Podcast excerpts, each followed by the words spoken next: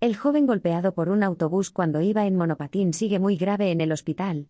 Un joven de 20 años que colisionó anoche contra un autobús mientras conducía un monopatín por el madrileño barrio de Canillas permanecía este mediodía en estado muy grave en la UCI del Hospital de la Paz, han confirmado fuentes sanitarias. El accidente ocurrió a la altura del número 48 de la calle Silvano sobre las 22 horas de este lunes.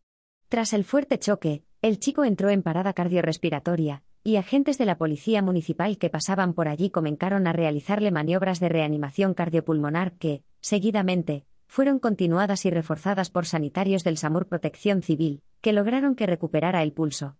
El joven, que sufrió un traumatismo craneoencefálico severo, fue estabilizado y trasladado muy grave, con preaviso, al Hospital La Paz de Madrid, donde permanece.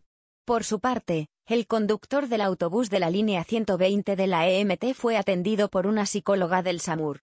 Ahora, la Unidad Judicial de la Policía Municipal de Madrid ha abierto un atestado, y se encarga de la investigación del siniestro.